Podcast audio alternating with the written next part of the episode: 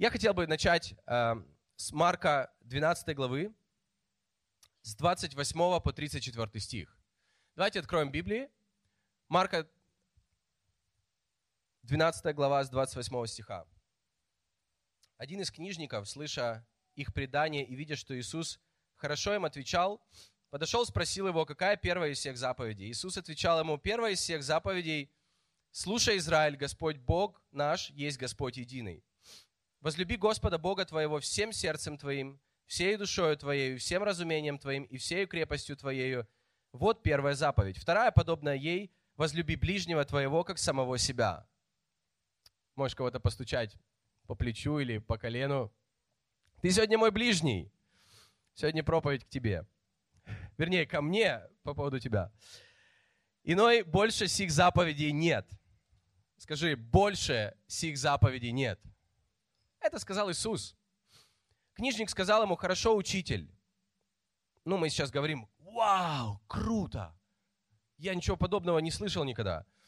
И он, он бы лайк, лайк, лайк поставил бы.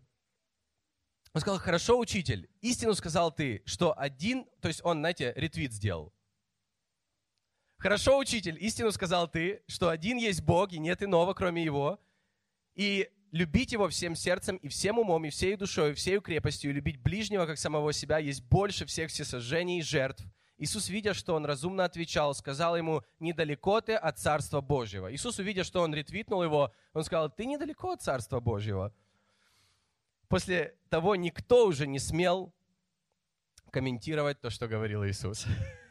То, что выгружал Иисус. Кто пользуется Инстаграмом? Ну, это так современный перевод. А, я назвал проповедь а, «Указатель на дорогу к великой жизни». Указатель на съезд на дорогу к великой жизни. Одна из главных проблем в Москве – это пробки. Одна из главных, э, один из самых больших вызовов э, вот жизни в Москве, лично по моему мнению, это дороги. Я не имею, я, я сейчас не буду говорить там про качество дорог, просто их очень много на самом деле. Если бы их было так же, как где-нибудь в Ницце, то у нас бы были все дороги хорошие. Но я хочу говорить о том, что очень много машин, очень много дорог, космические просто вот эти развязки.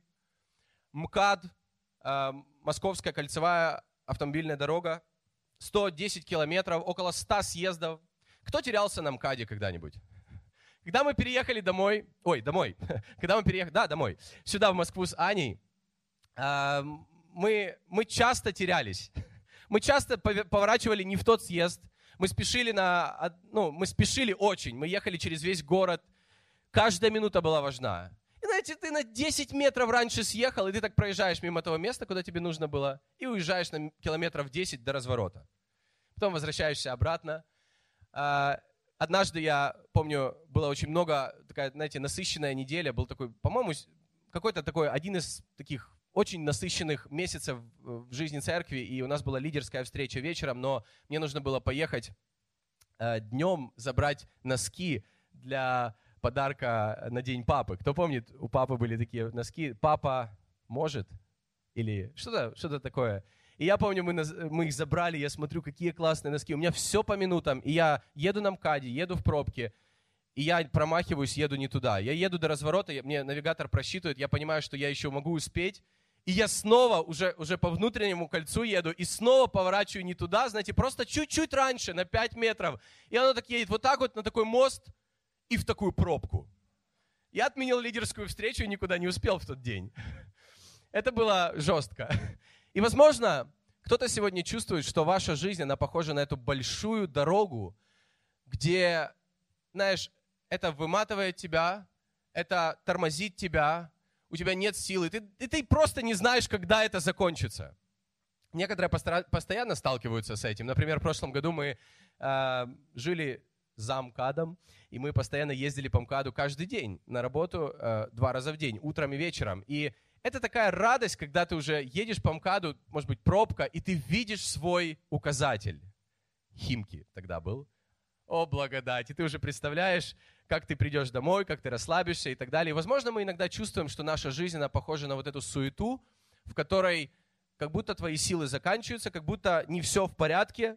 И у меня есть хорошая новость. Бог любит тебя. Бог любит тебя, Бог знает тебя, и у Бога есть что-то большее и лучшее, чем та жизнь, в которой ты сейчас живешь, или та дорога, по которой ты едешь. Возможно, это широкая дорога, все по ней едут, но тебе тяжело. Но хорошая новость, то, что у Бога для каждого из нас абсолютно, для каждого из нас есть большая жизнь с избытком, которую Он приготовил для нас. И Его Слово, я верю, Его Слово – это как съезд на дорогу к великой жизни. В Библии говорится, что есть широкая дорога, это правда, есть широкая дорога к маленькой жизни, ограниченной жизни, жизни без Бога. И есть узкая дорога к большой жизни. Есть, узкий, есть такой небольшой съезд, есть узкая дорога, которая ведет к большой жизни с Богом, которая становится все больше и больше, все ярче и ярче, которая приводит тебя к тому, что Бог приготовил для тебя. Я верю, что ключ к этой великой жизни, которой нас призвал жить Бог, это сила и величина Его любви по отношению к нам, которая, которую мы принимаем через взаимоотношения с Богом, и наше сердце, оно переполняется от этой любви, и которая не зависит от наших дел, не зависит от наших поступков, не зависит от того, как много мы делали для Бога. Это не зависит, Его любовь, она не зависит. И когда мы принимаем ее в свое сердце, через взаимоотношения с Ним, наше сердце переполняется, и тогда как подтверждение того, что Его благодать, Его милость, Его любовь есть в нашей жизни, как вы думаете, что происходит? У нас появляется желание любить Бога и любить других людей. Я верю, это не условие того, что Бог нас любит, это подтверждение того, что мы принимаем это, мы стоим в этом, мы утверждены в этом, мы, мы понимаем это своим мышлением, независимо от наших чувств. Мы знаем, что Христос умер за нас и доказал свою любовь на кресте каждому из нас. Аминь. И это подтверждение, когда мы любим Бога и любим других людей, это подтверждение того, что Божья любовь есть в нашей жизни. Поэтому, когда у нас нет этого желания, нам нужно быть ближе к Богу, нам нужно бежать к Богу. Я верю, нам нужно иногда бежать в Дом Божий, в компанию людей, которые верят, которые любят Бога, которые, у которых есть взаимоотношения с Богом, потому что это тебя направит к Нему. И когда это направит к Нему, твоя жизнь будет совершенно другой. И вот это вот любить Бога и других людей. В Евангелии от Иоанна 4 глава 11 стих говорится, дорогие, если Бог нас так любит, то и мы должны любить друг друга. Аминь должны говориться после того, как говорится, что Бог нас любит. Я верю, что когда мы принимаем, когда мы вот лично каждый осознаем, что Бог любит меня, вот тогда в этом случае должно, это как просто результат того, что это будет, то и мы будем любить других людей. Я верю, что Бог не, не, не хочет, чтобы мы любили других с пустым сердцем, с пустотой, с какой-то разбитостью, потому что что мы, как мы будем любить? Как мы будем отдавать, если у нас нет? Поэтому Бог всегда дает нам, чтобы мы смогли отдавать. Он дает, Он, Он обращает к нам свою любовь, чтобы мы могли любить, доброту, чтобы мы могли быть добрыми. Аминь. Благодать, чтобы мы смотрели на других людей с благодатью. Аминь. И я верю, любить Бога и любить других людей – это и есть путь, по которому Бог призвал нас идти. Это и есть та вера, которая двигает горы, и мир изменяется – мы часто смотрим на веру, как на какую-то, знаете, супер молитву, какое-то заклинание, какая-то вот очень сильная молитва, которая двигает горы.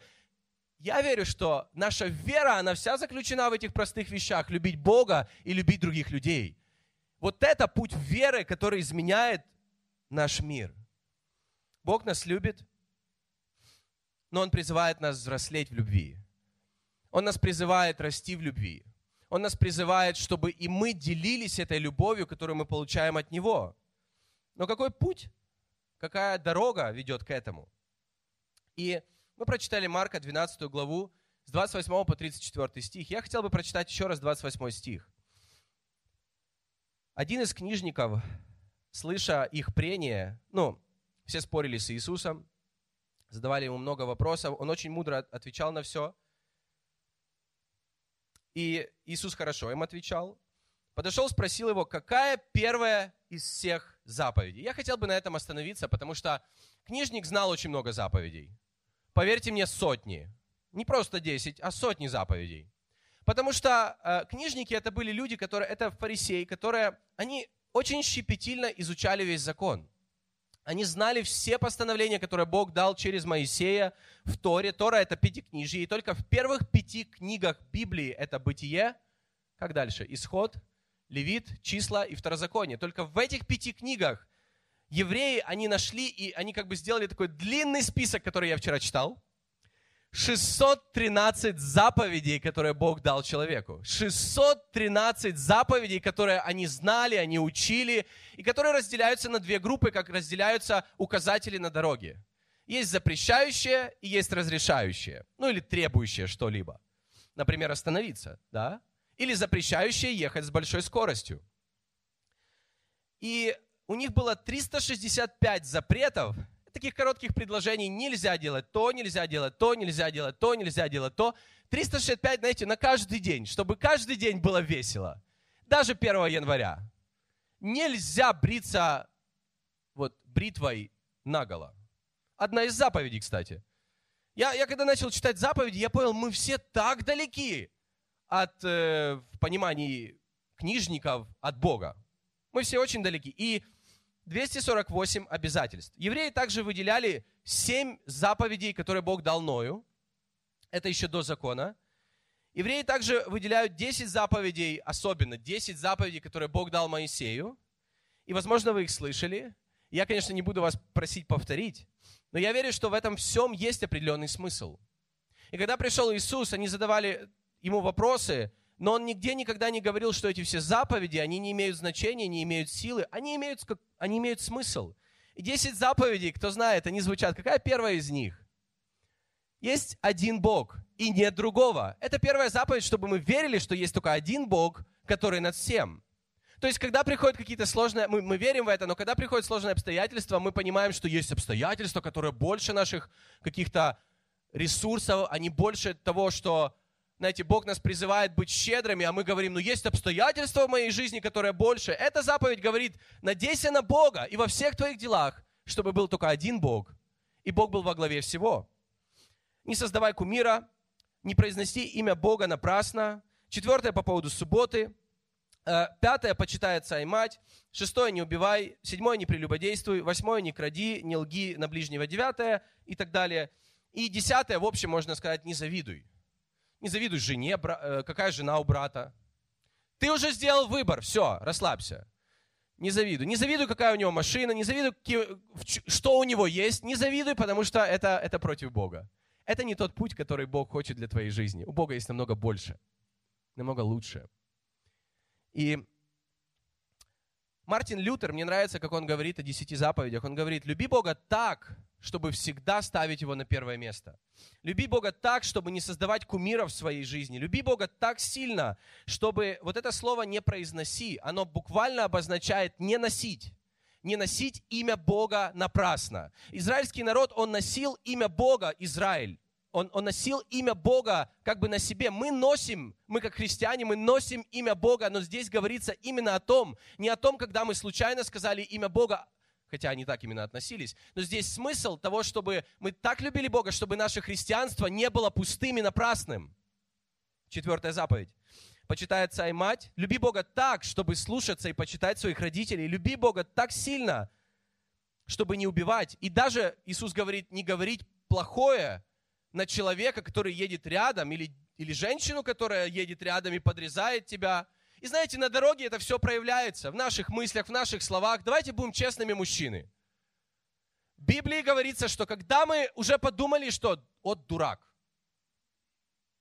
Слово дурак это, это, это буквально слово рака, которое говорится, о котором говорит Иисус. Когда ты скажешь слово дурак на своего брата, то ты уже его убиваешь. Ты уже ограничиваешь его жизнь. Ты уже не веришь в Божий потенциал в его жизни. Ты уже его ставишь ниже себя. Ты уже его клеймишь. Ты уже провозглашаешь не Божьи истины в его жизни. И это то, что, то, с чем мы сталкиваемся постоянно. Люби Бога так, чтобы, Иисус говорит, чтобы даже не смотреть как-то криво на всех женщин, которые есть вокруг. Люби Бога так сильно, чтобы даже этого не делать чтобы не красть, чтобы не лгать на ближнего, чтобы не завидовать. И они все это знали, они все это изучали. И также, также книжники, они помимо вот этого всего, что они расширяли закон, припис... дописывали, дописывали, дописывали, и вы понимаете, им каждое воскресенье было много о чем говорить, а, но также они пытались все это соединить в какую-то суть и в какое-то главное. Что самое главное? Они постоянно пытались это найти. Поэтому один еврейский ученый, знаток Торы, его зовут Шамай, он жил 50 лет, до, он родился 50 лет до Рождества Христова. Он говорил следующее, что Моисею Бог дал 613 заповедей. Давид эти 613 соединил в 11, которые он написал в одном из псалмов. Исаия эти 11 соединил в 6, где в, одном, в, в одной из глав Исаии. Михей эти 6 соединил в 3. Исаия эти 3 вновь соединил в 2. И Авакум эти 2 соединил в одну. То есть они пытались всегда найти суть всего, и поэтому вопрос э, этого книжника к Иисусу, хорошо, так в чем суть нашей веры, в чем суть церкви, в чем суть нашего христианства, в чем суть того, что на собрании есть поклонение, есть пожертвование, есть слово, есть там ближний наш, есть служение, есть там какие-то проекты. Так в чем вообще суть? Что я должен делать? Вы понимаете? И если мы знаем эту суть, если мы знаем, на чем все стоит, тогда нам легко все делать. Тогда мы будем все делать не потому, что мы должны, а потому, что мы хотим. Аминь. Поэтому он задает этот вопрос Иисусу. Мне нравится, как сказал Августин. Люби Бога и делай все, что хочешь. Какое рискованное заявление сегодня в этом, в нашем обществе. Люби Бога и тогда делай все, что хочешь. Мы заблуждаемся, когда мы думаем, что мы любим Бога, обижая нашего ближнего.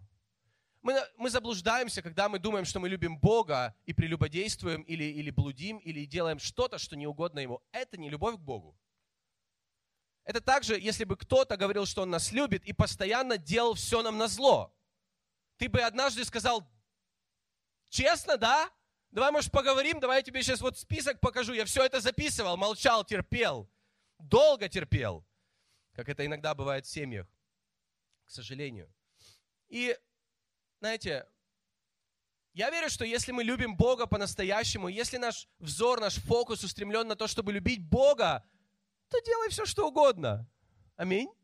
Люби Бога так, чтобы не съесть с дерева познания добра и зла. Люби Бога так, чтобы слушать, прислушиваться к Его словам и Его заповедям к нашей жизни. И Иисус отвечает ему. В 29 стихе Иисус отвечал ему первое из всех заповедей. Первое.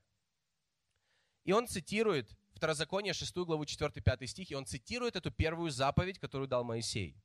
Он говорит следующее. «Слушай, Израиль, Господь Бог наш есть Господь единый. Возлюби Господа Бога твоего всем сердцем твоим, всей душою твоей, и всем разумением твоим, и всей крепостью твоей». Вот первая заповедь. Вот самое главное. Вот, вот важнее этого нет ничего. То есть люби Бога всем сердцем, всей страстью. Люби Бога всей душой, чтобы, чтобы все твои чувства и эмоции также, они подчинялись Христу, они были по поводу Бога. Если мы будем настолько думать о Нем, размышлять на Нем, радоваться в Нем. Люби Бога всем умом, и люби Бога всей силой или крепостью, или в современном переводе говорится финансами, потому что в этом наша сила определенная.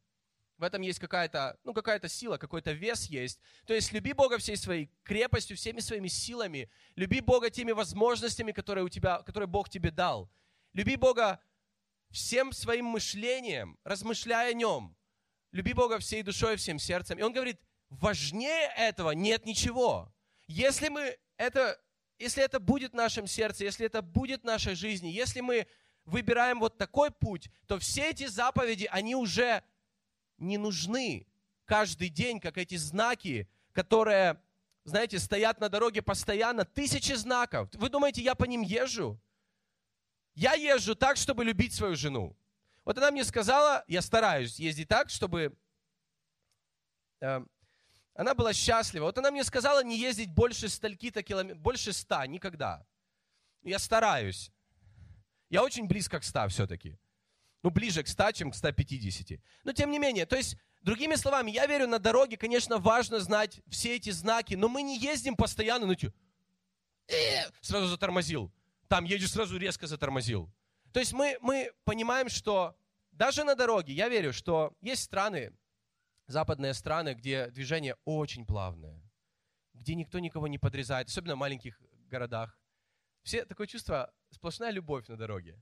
Практически нет аварий и так далее. Я верю, что Вопрос не в том, что люди нарушают правила, а в том, как они относятся к другим людям, когда они резко выезжают, когда они там выезжают и...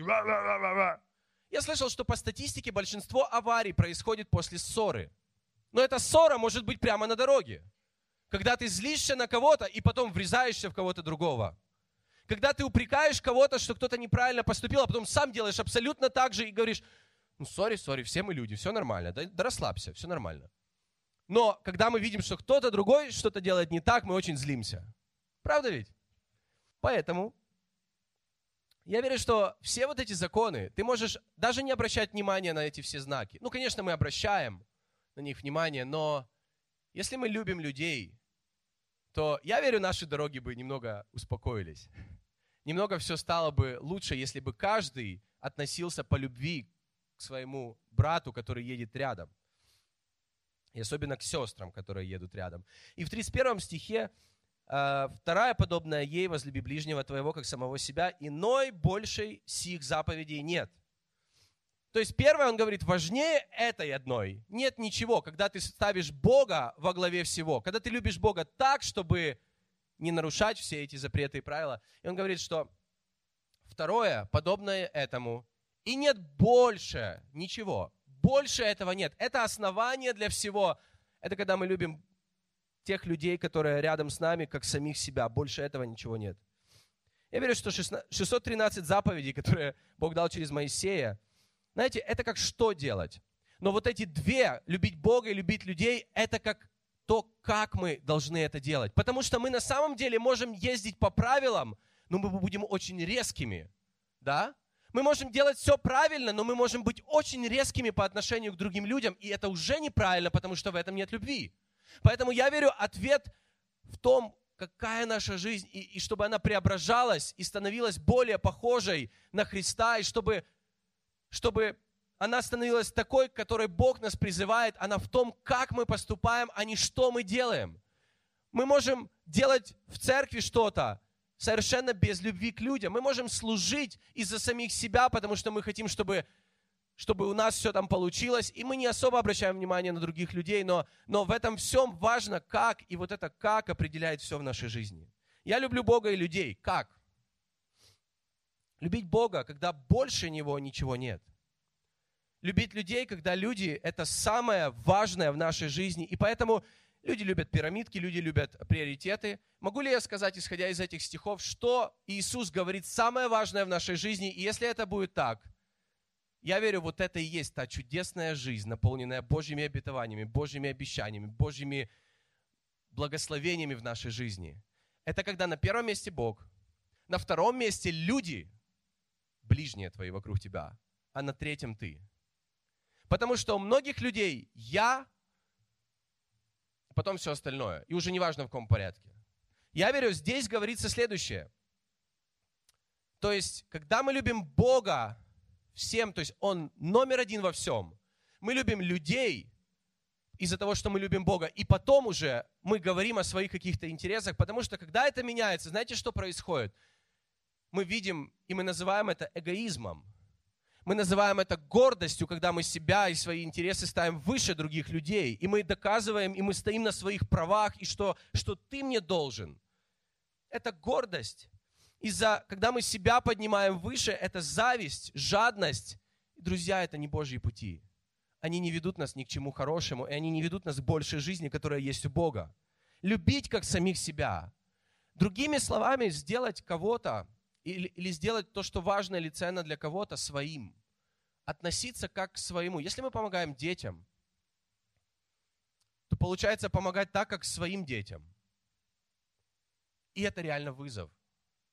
Чтобы не приносить ненужное, или не приносить самое дешевое и, и, и принести, знаете, можно самые большие пакеты самого дешевого принести. Но приносить, я не говорю, что те, кто приносили большие пакеты, это круто. Но важно, чтобы мы делали это из-за любви, как для своих детей. Я помню, когда меня родители собирали в школу, и когда родители вообще заботились обо мне, когда я был достаточно мелким, у нас не были, знаете, там, у нас не была такая семья, когда у меня все было, все, что было у моих друзей. Я часто мечтал и хотел то, что было у моих друзей. И наша семья, мы, мы жили на порядок ниже обеспеченности, чем мои друзья, с которыми мы общались. И, конечно, я всегда хотел что-то, что было у них. Я помню, когда появились эти воздушные пистолеты, когда мы друг друга стреляли, потом все в синяках ходят, тут у тебя синяки на лбу там. Это так круто было.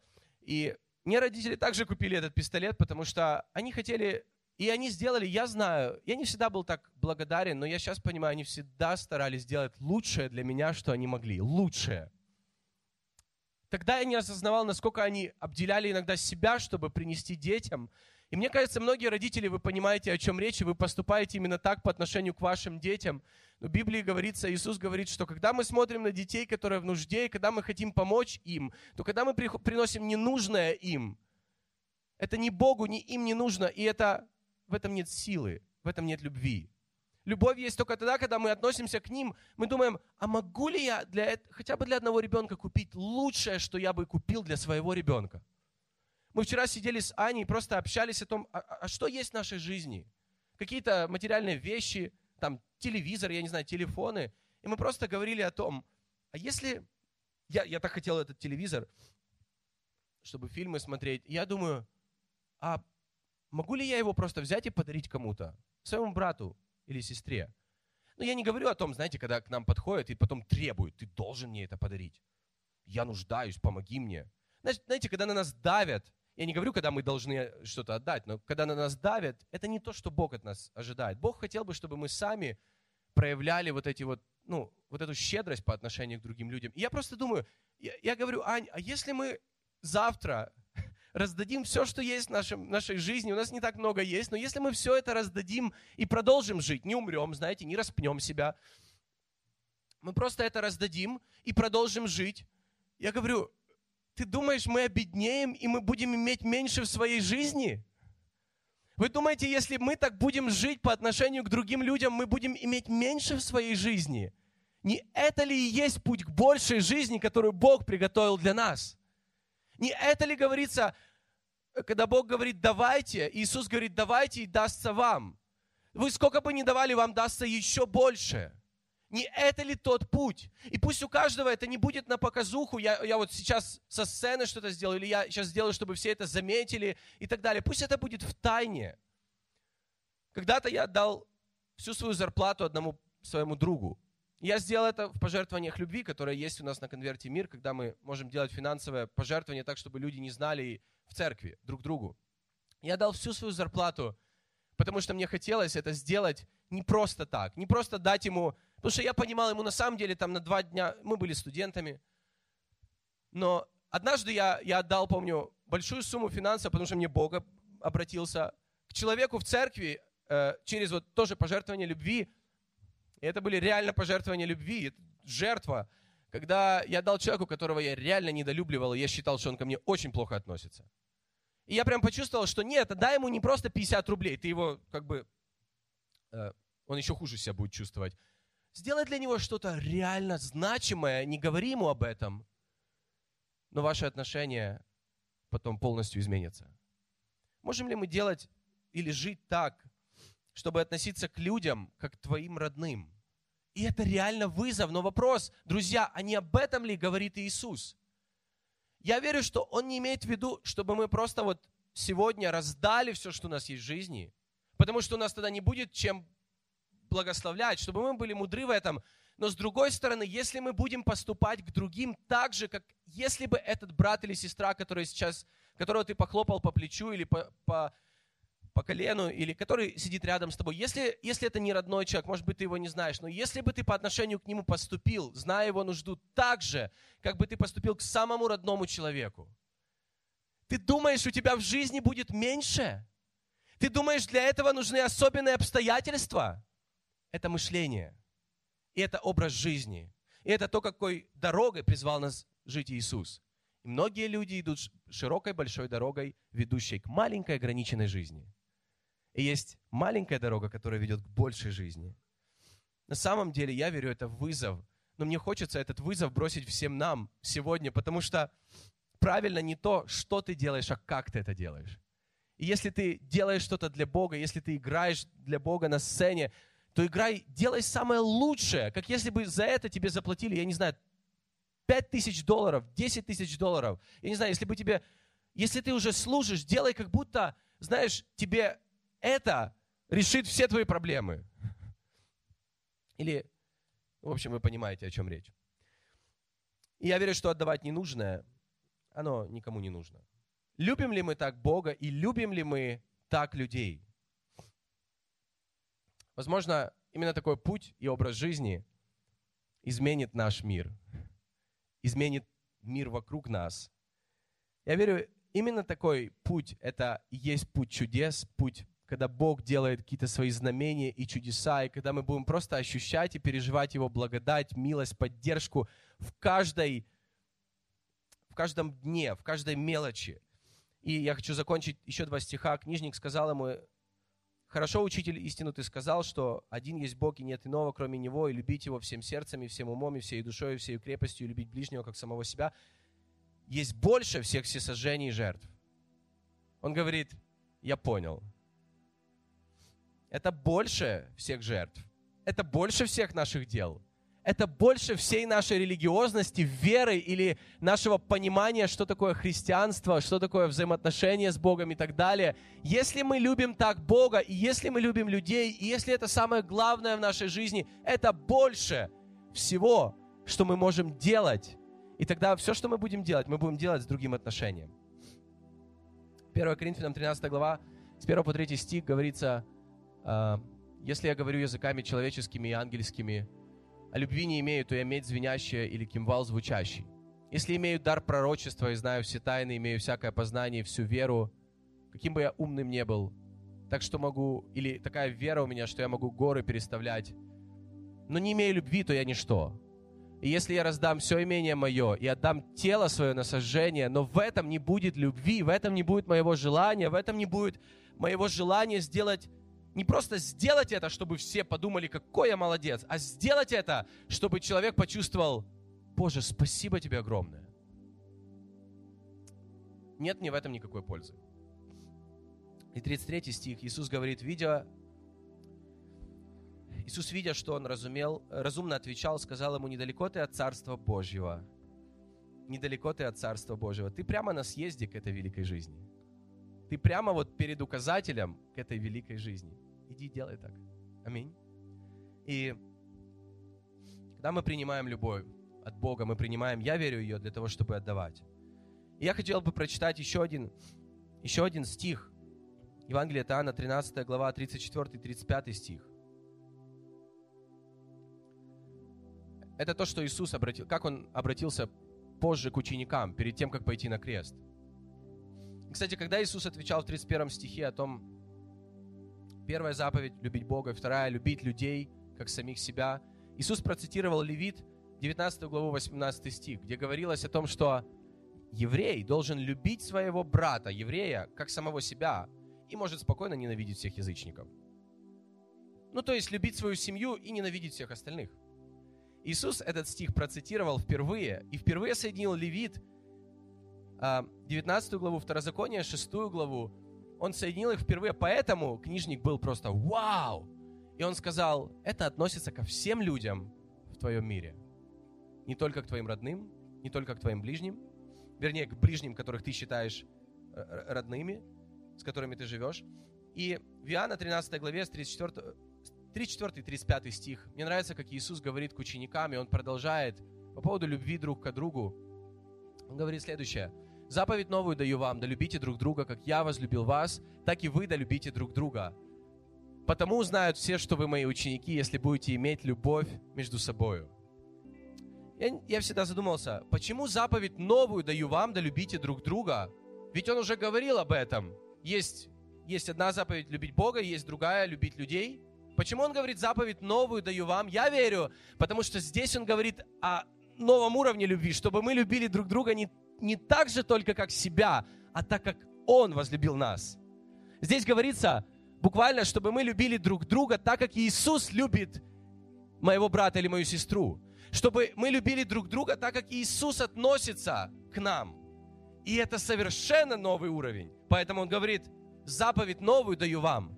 После этого он сказал, я возлюбил в молитве к Отцу, он, он говорил, я возлюбил и возлюбил их до конца, до креста. И я молюсь, чтобы они также любили друг друга. Иисус любил самоотверженно, Он любил жертвенно, Он любил понимающе, понимая, знаете, все грехи людей, все, все, какие они были, и Он все равно любил их, верил в них, знал, что лучшее будущее есть для них. Он любил их прощающе, когда все его оставили. Оставлял ли тебя кто-то в твоей жизни?